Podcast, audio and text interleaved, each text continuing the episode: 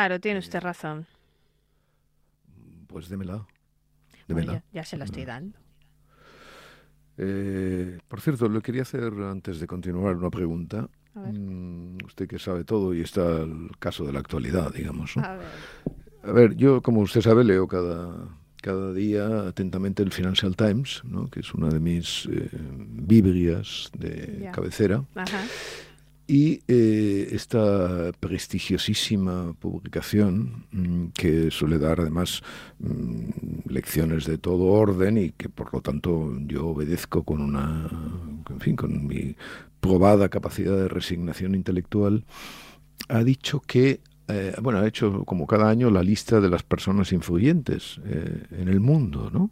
¿Ah, sí? y, y, entonces he visto que hay un, nombre español, que se me parece el único español que hay, eh, que se llama Gianni Hermoso. ¿Usted sabe quién es? Jenny, Jenny Hermoso. Sí, es una, ¿Usted, sabe quién es? Sí, es, es una futbolista que juega en la selección española que ganó este verano el campeonato. Pero, pero bueno, porque dice una, si juega al fútbol será un hombre, ¿no? No, pero ¿por qué se ríe? No, pero es que, es que no, sé en qué, eh, no, sé en qué equipo juega. O sea, eh, yo, eh, bueno, claro, ya sabe usted que yo aparte del Real Madrid no, no gasto nada, ¿no? Pero, pero bueno, es que no oído y además, sobre todo, no entiendo, o sea, por qué una, un, un futbolista, mm, un futbolista que no, en fin, que yo no conozco, es una de las personas más influyentes del, del Financial Times. Yo no, no sé, ¿usted lo sabe por qué? ¿Quiere que se lo explique? Bueno, no, no, no hace falta que me explique. Dígame por qué. En fin, es que dígame quién es. No, no. Es que yo no, no sé quién es. Es una futbolista que en la celebración en el palco. Pero una futbolista, pero usted insiste En, Bueno, pues mire, si usted insiste con estas ficciones, pues vamos a pasar a otro tema. Ayer eh, vio la. Vio la. la bueno, supongo que seguiría atentamente el debate entre el Parlamento Europeo, ¿no? Mm, bueno, sí.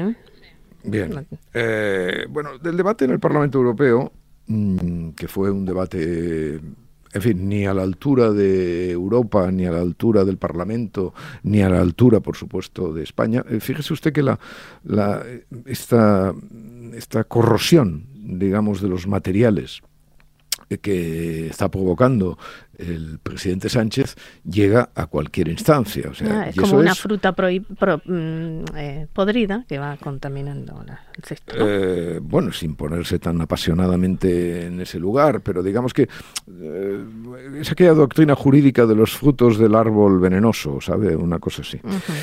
para no ponernos tan apasionados como usted. Ah, bueno, perdón. Entonces, bueno, este, este debate fue mm, efectivamente Mm, lamentable desde, desde muchos puntos de vista, pero hay algo en, en, el debate que me, que me llama la atención y que usted sobre lo cual tenemos que meditar, Santos, porque hay que meditar sobre estas cosas. Hoy muchos periódicos españoles publican una fotografía, una fotografía de ese debate en el que está el, prófugo perseguido por la justicia, el mm, presunto delincuente, pero mm, digamos que lo de presunto es una formalidad porque personas que, que han cometido los mismos delitos que él han sido ya condenadas, por lo tanto el delincuente, ¿eh?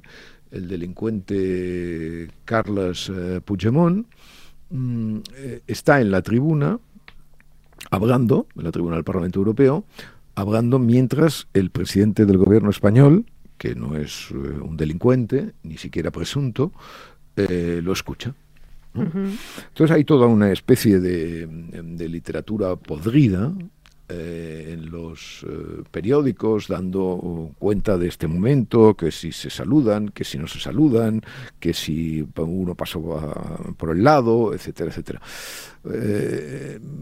Esa literatura podrida, en fin, tiene una pequeña base que es que es la bueno pues que Puigdemont lo único que tiene es dignidad y, y Pedro Sánchez pues es algo que difícilmente conoce ¿no? Entonces, cada uno de esos eh, juegan, pues se entienden. En fin, escribí una columna en su momento sobre, sobre este asunto. Y lo digo por lo del saludo, ¿no? Porque eh, eh, Puigdemont pasó por su lado y no lo saludó. ¿Por qué no lo saludó? Bueno, porque él no se inclina, porque él lo único que tiene, insisto, es, dignidad. pero la gran pregunta con este asunto no afecta a esas menudencias más o menos melodramáticas. ¿no? Eh, la gran pregunta afecta al, al, hecho evidente de que un delincuente político, ¿vale? y le acepto, por supuesto, a, a Puigdemont esa, ese calificativo que a él le gusta tanto, mm, o sea, porque claro, si, si dicen que son presos políticos, Mm, tendrán que reconocer que son delincuentes políticos, ¿no? yo siempre me muevo en los márgenes de la lógica, ¿no? Eh, entonces, esos delincuentes políticos, ese delincuente político está en la tribuna de un parlamento europeo. ¿Y, ¿y por qué está? Es decir, la pregunta hay que dirigírsela a las instituciones europeas. Eh, la Junta Electoral Central española no concedió a Puigdemont la credencial eh, necesaria, el nil obstat, por así decirlo, que lo proclamaba como eurodiputado. Eh, pero el Parlamento Europeo hizo caso omiso de esta circunstancia y eh, lo nombró. Y Puigdemont, pues bueno, está Mm, desempeñándose desde el principio de la legislatura y a pesar de todas las insistencias del Poder Judicial español como un eurodiputado convencional. Se le discute la, la, inmunidad, pero luego hay medidas cautelares. Total, que va a llegar al final de la legislatura eh, ostentando sin rebozo su condición de eurodiputado. Bueno, esto es esto es lo que Europa ha hecho con el delincuente político mm, Puigdemont. Y, claro, eh, todos, eh, bueno, todos no, pero yo mismo, por así decirlo, pongo el grito en el cielo cuando una, la vicepresidenta del gobierno, la señora Yolanda Díaz, en plena campaña electoral, no, plena campaña electoral, sí, era plena campaña electoral, no me acuerdo. No, no, después de la, después de la campaña. ya como están en siempre en campaña, Exacto, en campaña en gobierno. Por, supuesto fue después cuando empezaron a negociar los, los votos eh, parlamentarios, ¿no? Eh, fue a ver al, al, señor Puigdemont, fue a ver a un prófugo de la justicia, se entrevistó con él en Bruselas, etcétera, etcétera. Grito en el cielo. Grito en el cielo cuando eh, evidentemente, mm, el negociador este eh, Navarro, Santos Cerdán, se entrevista con Puigdemont bajo un, eh, bajo, además bajo una escenografía de una urna, de las del 1 de octubre, etcétera, etcétera. Bueno, sí, todo esto es mm, todo esto es bueno pues material para poner el grito en el cielo y que te caiga la que te caiga la saliva en la cara, ¿no? porque en realidad en realidad, fíjese usted lo que esa foto mm, ejemplifica. O sea, esa foto en la portada de todos los periódicos es representativa de una normalidad institucional que no es tal. O que no, no, perdone, que no es tal, ¿no? Que no debería ser tal. ¿eh? Pero que al fin y al cabo, pues mire, hay un margen de justificación que además los socialistas han aprovechado mal, porque no, no han tenido eh, realmente son muy ignorantes, ¿no? Y, en realidad ahí tenían un resquicio. Oiga, pero esto está diciendo, yo me entrevisto con el eh, europarlamentario Puigdemont, ¿no? Eh, eh, que, que, le han concedido Europa, que es la, la dadora digamos, de todas nuestras legitimidades, de todo aquello que hemos considerado siempre, especialmente los españoles, como bueno, memorable, defendible, etcétera, etcétera, pues este señor, eh, este señor goza de la prerrogativa de ser tal, porque Europa ha hecho una, eh, una interpretación moral y política de su caso que le permite estar en un foro europeo como el Parlamento dirigiéndose al presidente del gobierno español. Entonces, mm, o sea, en realidad, pues, eh, o sea, ¿de qué, ¿de qué nos quejamos? O sea, si todo es, si todo forma parte de la, de la normalidad institucional, como esto además en el correlato, en el correlato de lo que hacen, y eso ya, en fin, Europa ya no tiene por qué, eh, por qué intervenir, por supuesto, porque no puede, ¿no? Eh, pero hay que ponerlo también al, lado, ¿no? O sea, eh, en el correlato de lo que está sucediendo en España con las relaciones entre el poder político y el poder judicial. Una diputada, una diputada muy escandalosa, ¿no? Y muy vulgar de ese, de ese grupo político Junts, eh, la señora Noguera, mm, eh, el otro día eh, dice que el presidente del Supremo tendría que estar en la cárcel. Sí, así es. Y que los instructores, el, el señor Manuel Marchena, el, el Pablo de Arena, el señor... bueno, tendrían que estar en las, incluso se acordó de la de la señora Carmen cómo era eh, ah, no me acuerdo ahora la, primera instructora digamos del juicio del, del juicio del proceso. Bueno no, me acuerdo, eh, esta estaba también eh, señalada de alguna manera, van a, a, tener que rendir cuentas ante la justicia y deberían estar en cualquier país democrático en la cárcel. Bueno, eso lo dice alguien en la tribuna parlamentaria, o sea, qué lawfare ni, historias eh, de indios. O sea, hay una diputada que dice que el, Tribunal Supremo en pleno debería estar en la cárcel. y no pasa nada. Bueno, sobre todo no pasa nada em, para el gobierno, pero, pero claro, los, los blindajes, insisto, los blindajes del, del gobierno mm, pues son poderosos y esa foto lo representa a la perfección.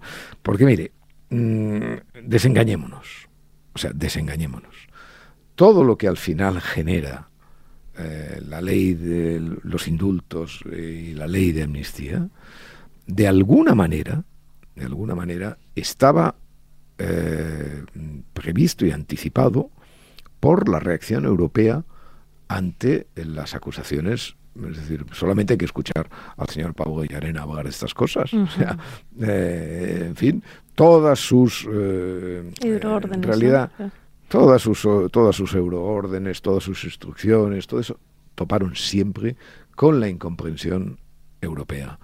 Eh, no solamente además con la incomprensión de los belgas, que para algo son belgas, sino con la incomprensión de los alemanes, por ejemplo, ¿no? que estaban dispuestos a entregar eh, los jueces alemanes a, a, Puigdemont por malversación, pero en modo alguno por ese delito de sedición que era el, realmente el delito que cometió.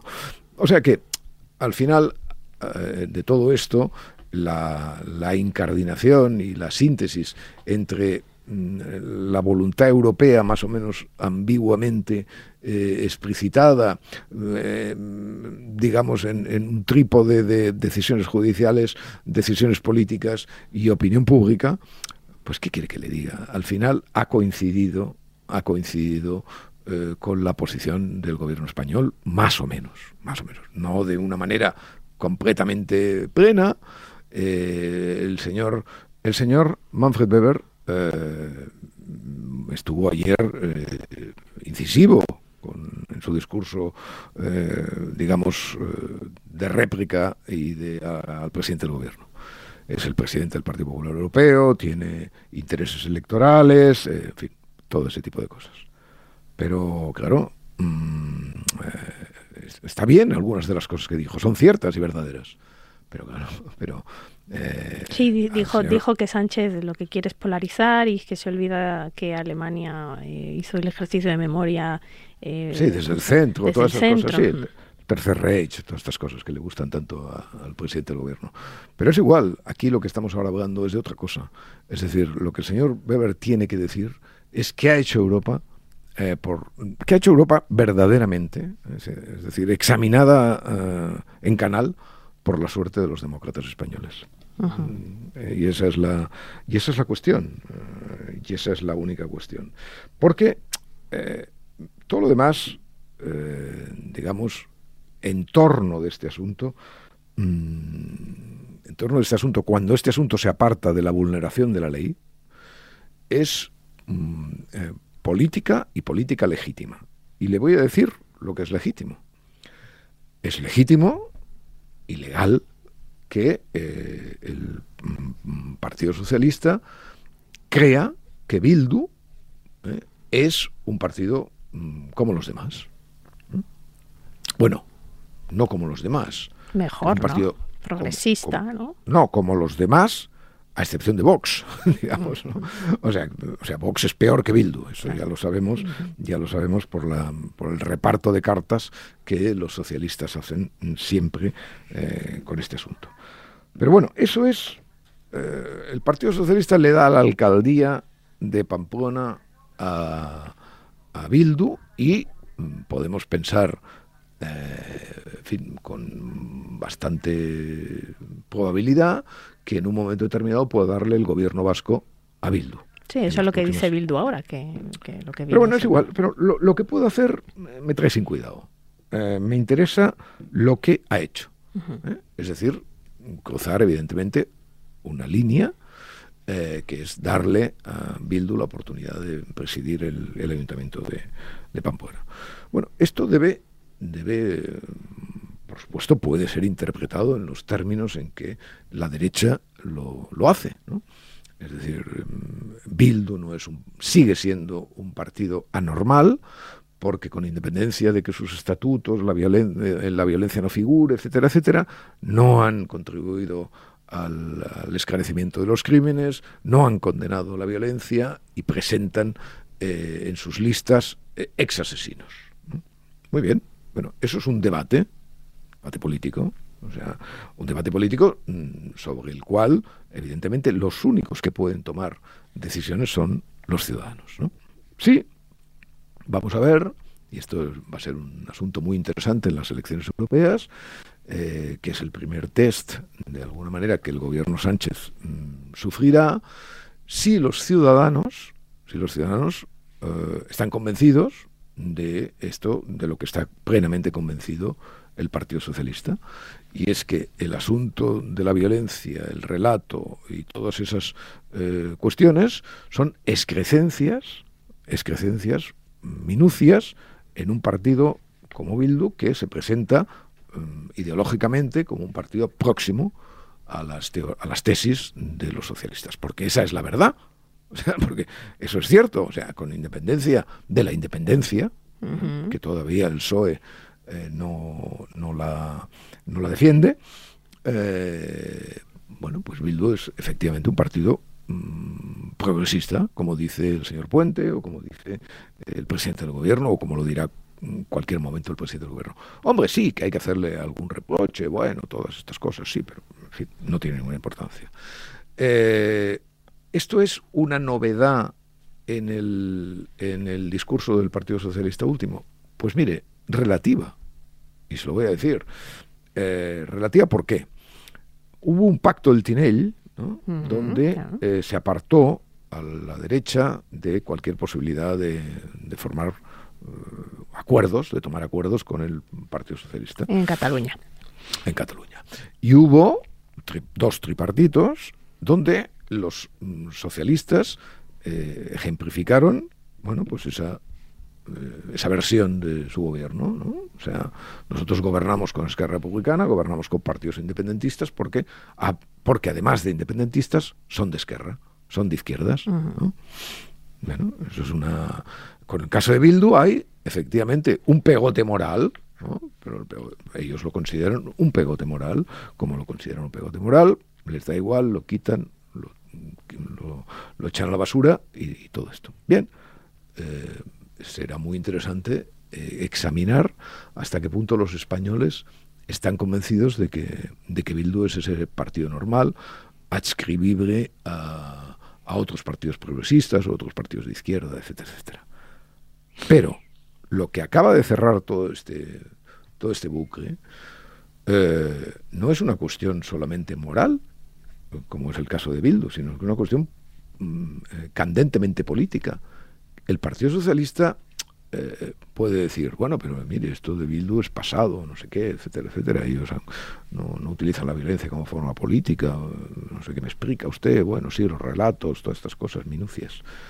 Pero claro, es que eso, comparado con el presente de un negocio con delincuentes políticos, que acaban de ser delincuentes políticos, hmm.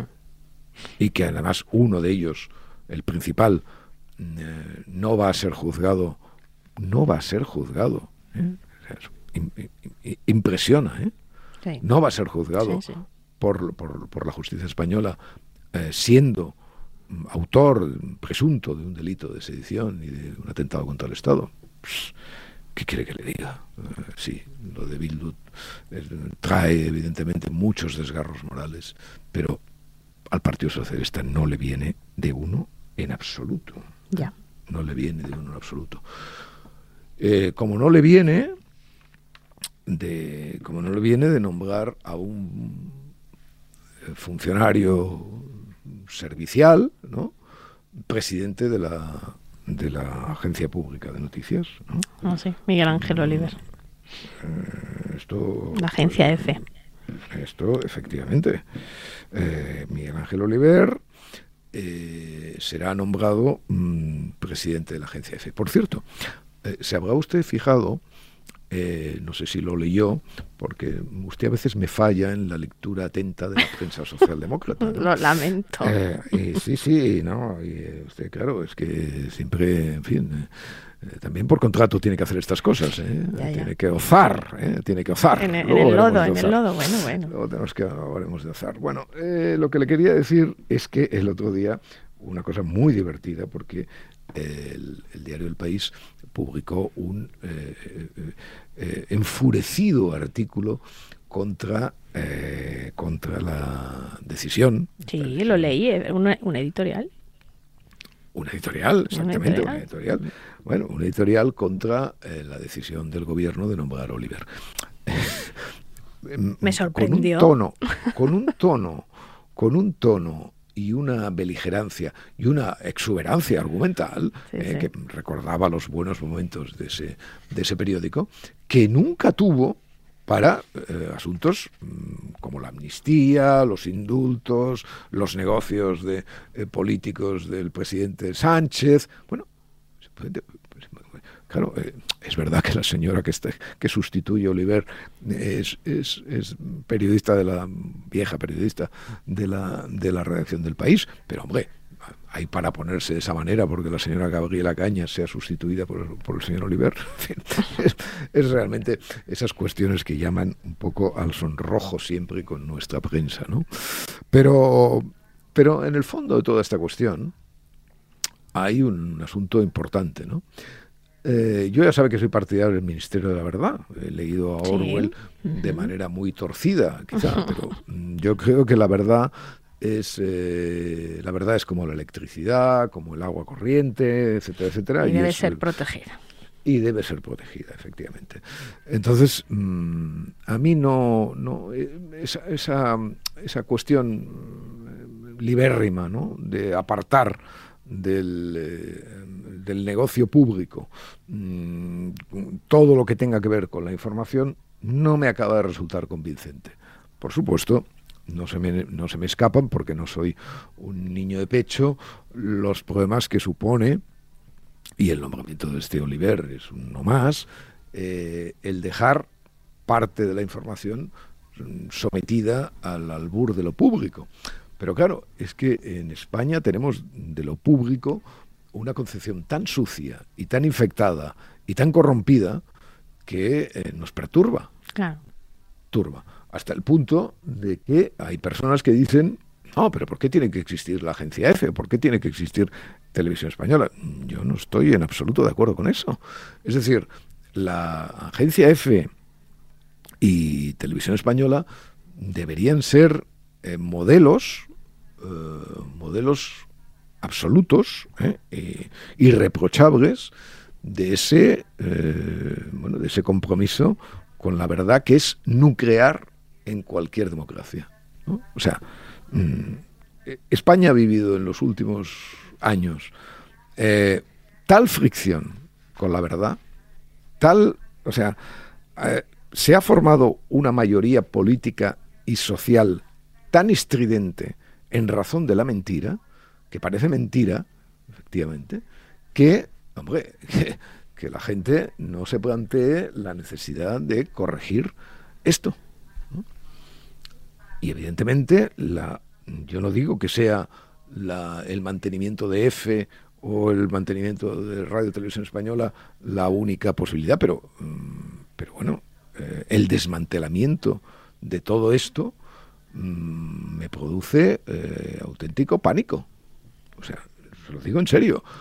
Ah, es que como eh, se hace un mal uso de eso, pues vamos a tirar con el agua sucia al niño, ¿no? O sea, bueno, me, recuerda siempre estos mm, que, los apocalípticos que no, es que la televisión no, no, tiene, no puede tener un buen uso, ¿no? porque la televisión eh, eh, contamina, porque la televisión mm, tenía que acabar siendo la televisión que ha sido. Bueno, efectivamente, pero siempre podemos poner nuestro contrafáctico eh, optimista y moral, ¿no? Y siempre podemos decir, siempre podemos imaginar que si la agencia F y Radio Televisión Española eh, funcionaran de acuerdo a criterios solventes, de verdad, de objetividad, en fin, pues, eh, pues mm, Otra cosa, sería una buena noticia, ¿no?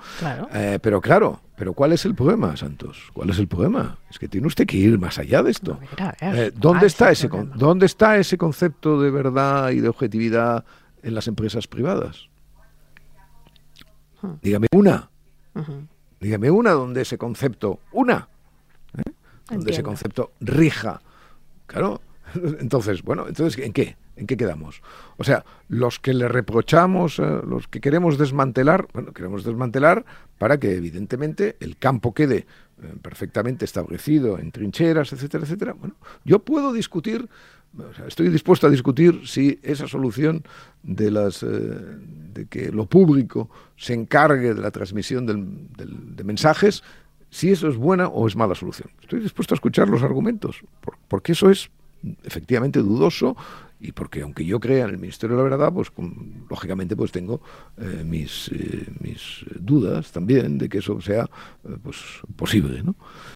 Pero claro, lo que no podemos olvidar es que no hay nadie fuera defendiendo todo eso tampoco. No hay nadie fuera. O defendiéndolo, sí, de boquilla y defendiéndolo, eh, bueno, pues de esa manera. Pero, pero claro, mm, en fin, Víctor de la Serna hoy comentaba en, el, en una columna del periódico en fin, esto que comentamos del, de los editoriales de, del país respecto de Gabriela Cañas y el señor Oliver, y lo comentaba con indignación y con broma y diciendo, claro, claro, bueno, pero claro, es que ¿dónde está la objetividad? ¿Dónde, está la, dónde, dónde están todos esos grandes valores que teóricamente las empresas privadas tienen que defender? Mm, bueno, pues eh, en ninguna parte. En ninguna parte. Por cierto, voy a aprovechar, voy a aprovechar para recordar la definición que usted dio en alguna ocasión de objetividad, por si se le ha olvidado, porque usted como mm. va cambiando, ah. no es el mismo de ayer. eso seguro. bueno, pero es que eh, yo, no soy yo tampoco, ¿no? diga, el, que lo dijo, el que lo dijo. Eh, aquel que lo dijo, dijo que la objetividad es ocuparse de los hechos con independencia de las creencias. Claro. Es que, fíjese usted, ¿Usted sería periodista si creyera que la descripción de los hechos es siempre eh, eh, esclava de las convicciones? O sea, si no fuera posible, si no fuera posible eh, que usted y yo, por ejemplo, hiciéramos cada semana este maravilloso ejercicio de ecuanimidad, de ponderación, de lo real, eh, en fin, claro, siempre teniendo en cuenta la soga corta que yo tengo que mantener con usted, naturalmente, con sus risas, con sus uff, con sus, claro, con sus suspiros de España, eh, etcétera, etcétera. Pero, Con mis cantos ya, mira, ya los ha retenido. Ya no canto, ya no canto. Bueno, bueno, es que claro, es que sus trinos, sus trinos, sus trinos además excitaban tanto al personal que lo desviaban de la atención que me, de merecer las eh, sesudas reflexiones que los dos hacemos. Vaya, entonces le digo por celos.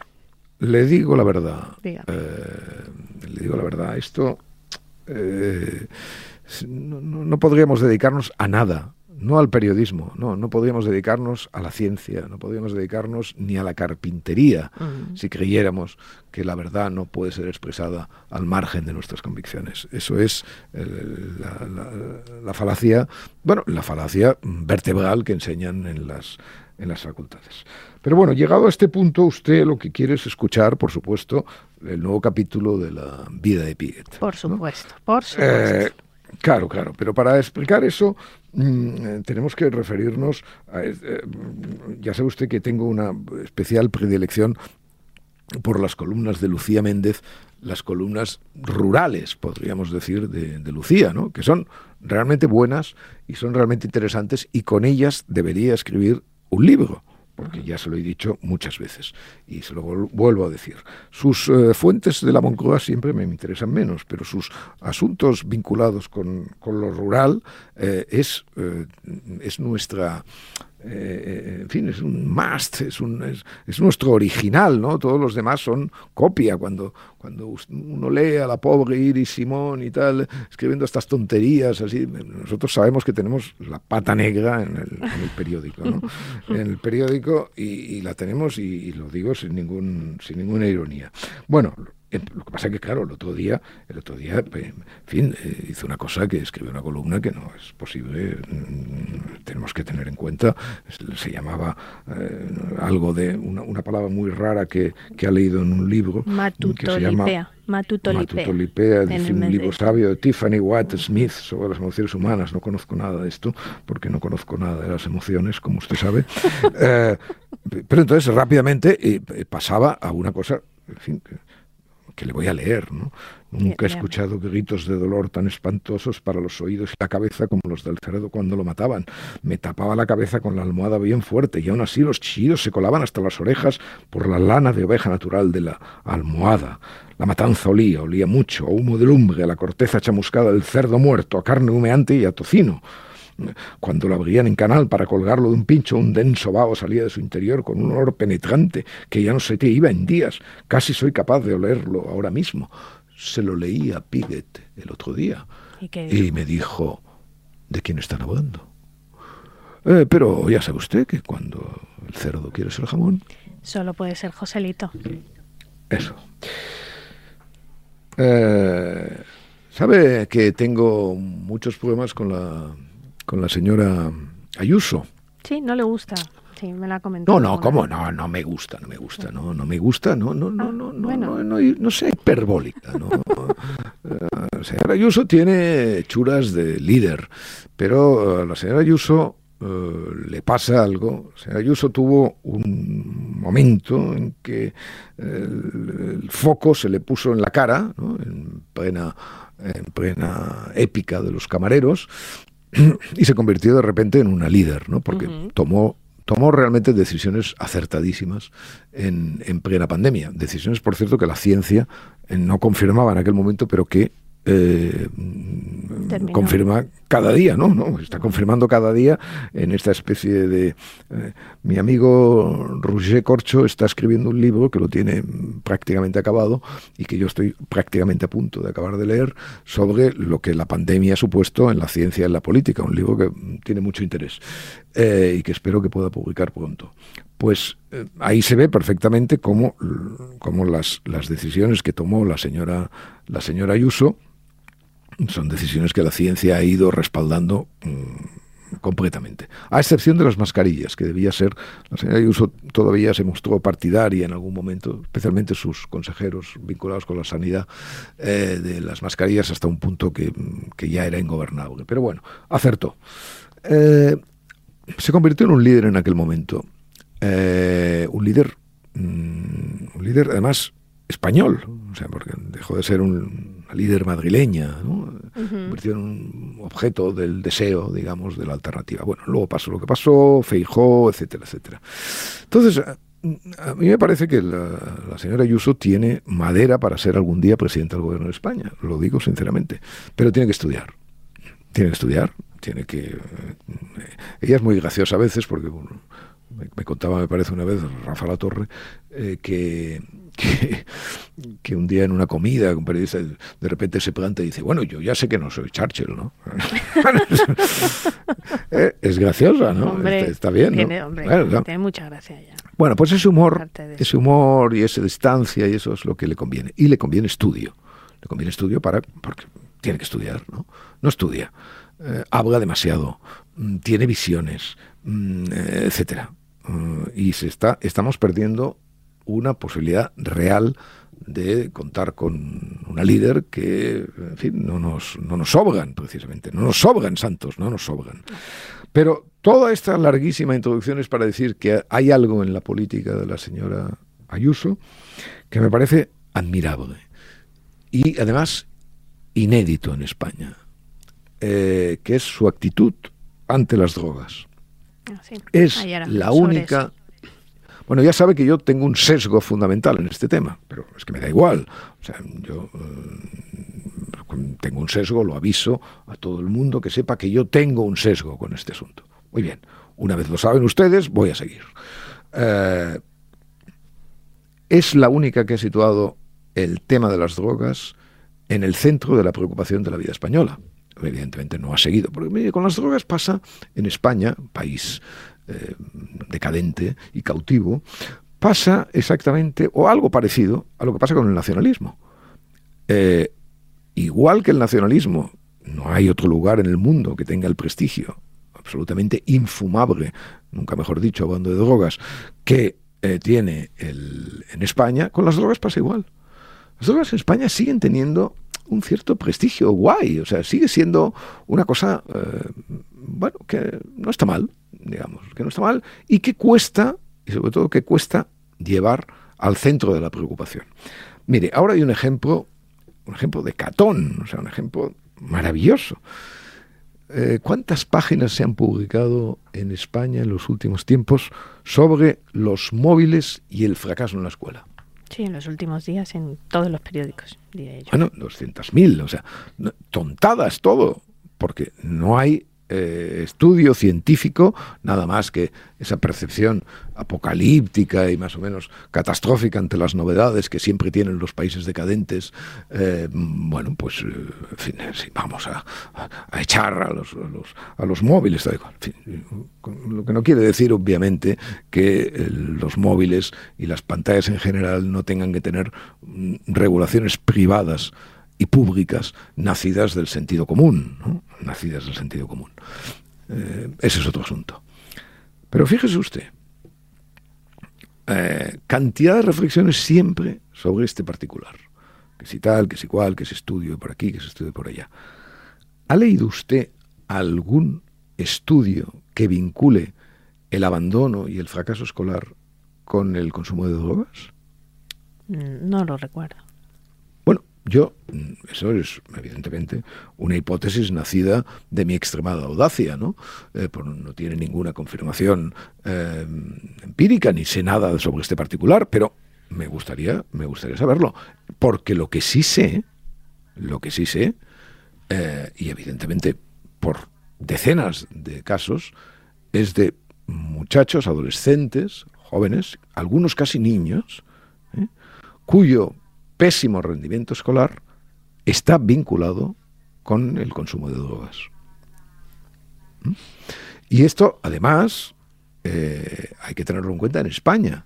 España es uno de los eh, países más adictos del mundo, según las estadísticas. Estas son, son, estadísticas siempre complicadas y contradictorias a veces y tal, como la que dice, por ejemplo, que Barcelona es la ciudad donde se consume más cocaína en Europa, ¿no? O, en fin, o, marihuana, o donde, o sea, por ejemplo, la, la actitud completamente blanda de la, de la conversación nacional sobre los peligros de la marihuana en cerebros jóvenes, poco formados, por así decirlo, o de ese mm, especie de CBD, eso, el, especie de, sí, el aceite pseudo, de marihuana, ¿no? etcétera, etcétera. Bueno, todo esto, hombre, yo, eh, dado que eh, efectivamente la juventud española tiene mm, graves problemas educativos, mm, dado que la juventud española tiene graves problemas de formación, dado que la juventud española tiene graves problemas de trabajo, eh, y dado que España, en España hay un alto consumo de drogas, hombre, no estaría mal mm, conocer si es que hay alguna relación entre eso y, los fracasos y los fracasos españoles. Porque claro, las drogas matan a una cantidad notabilísima, ¿eh? por supuesto, de personas cada año. Pero eso, que eso es lo que se ve, esa es la punta del iceberg. Lo que es realmente eh, fundamental de las drogas es la destrucción de vidas y de proyectos humanos que causan. Es decir, de fracasos. ¿eh? Porque las drogas están siempre vinculadas al fracaso. Entonces, eh, el fracaso pluridisciplinar, por así decirlo.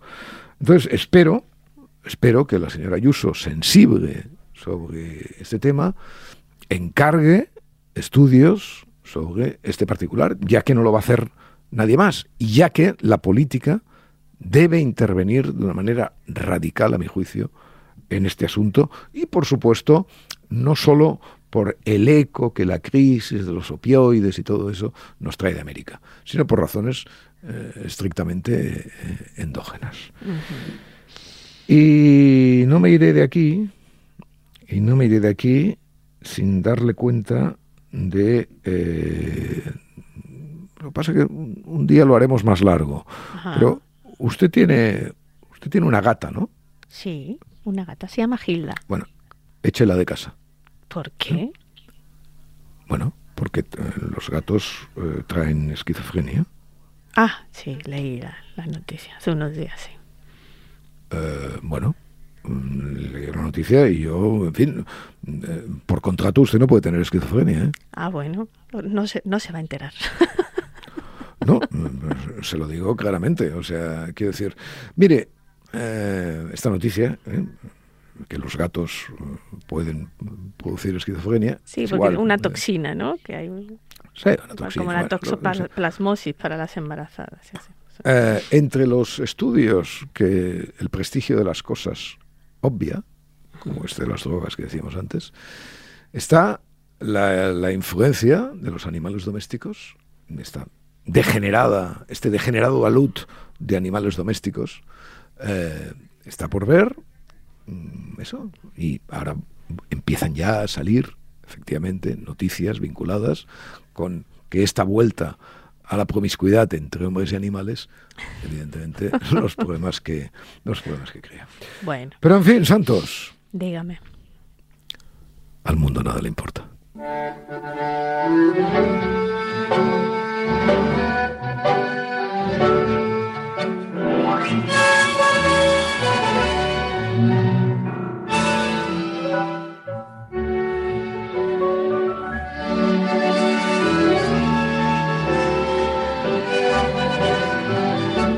Podcast de Arcadia Espada y el Mundo con la colaboración de Yaiza Santos.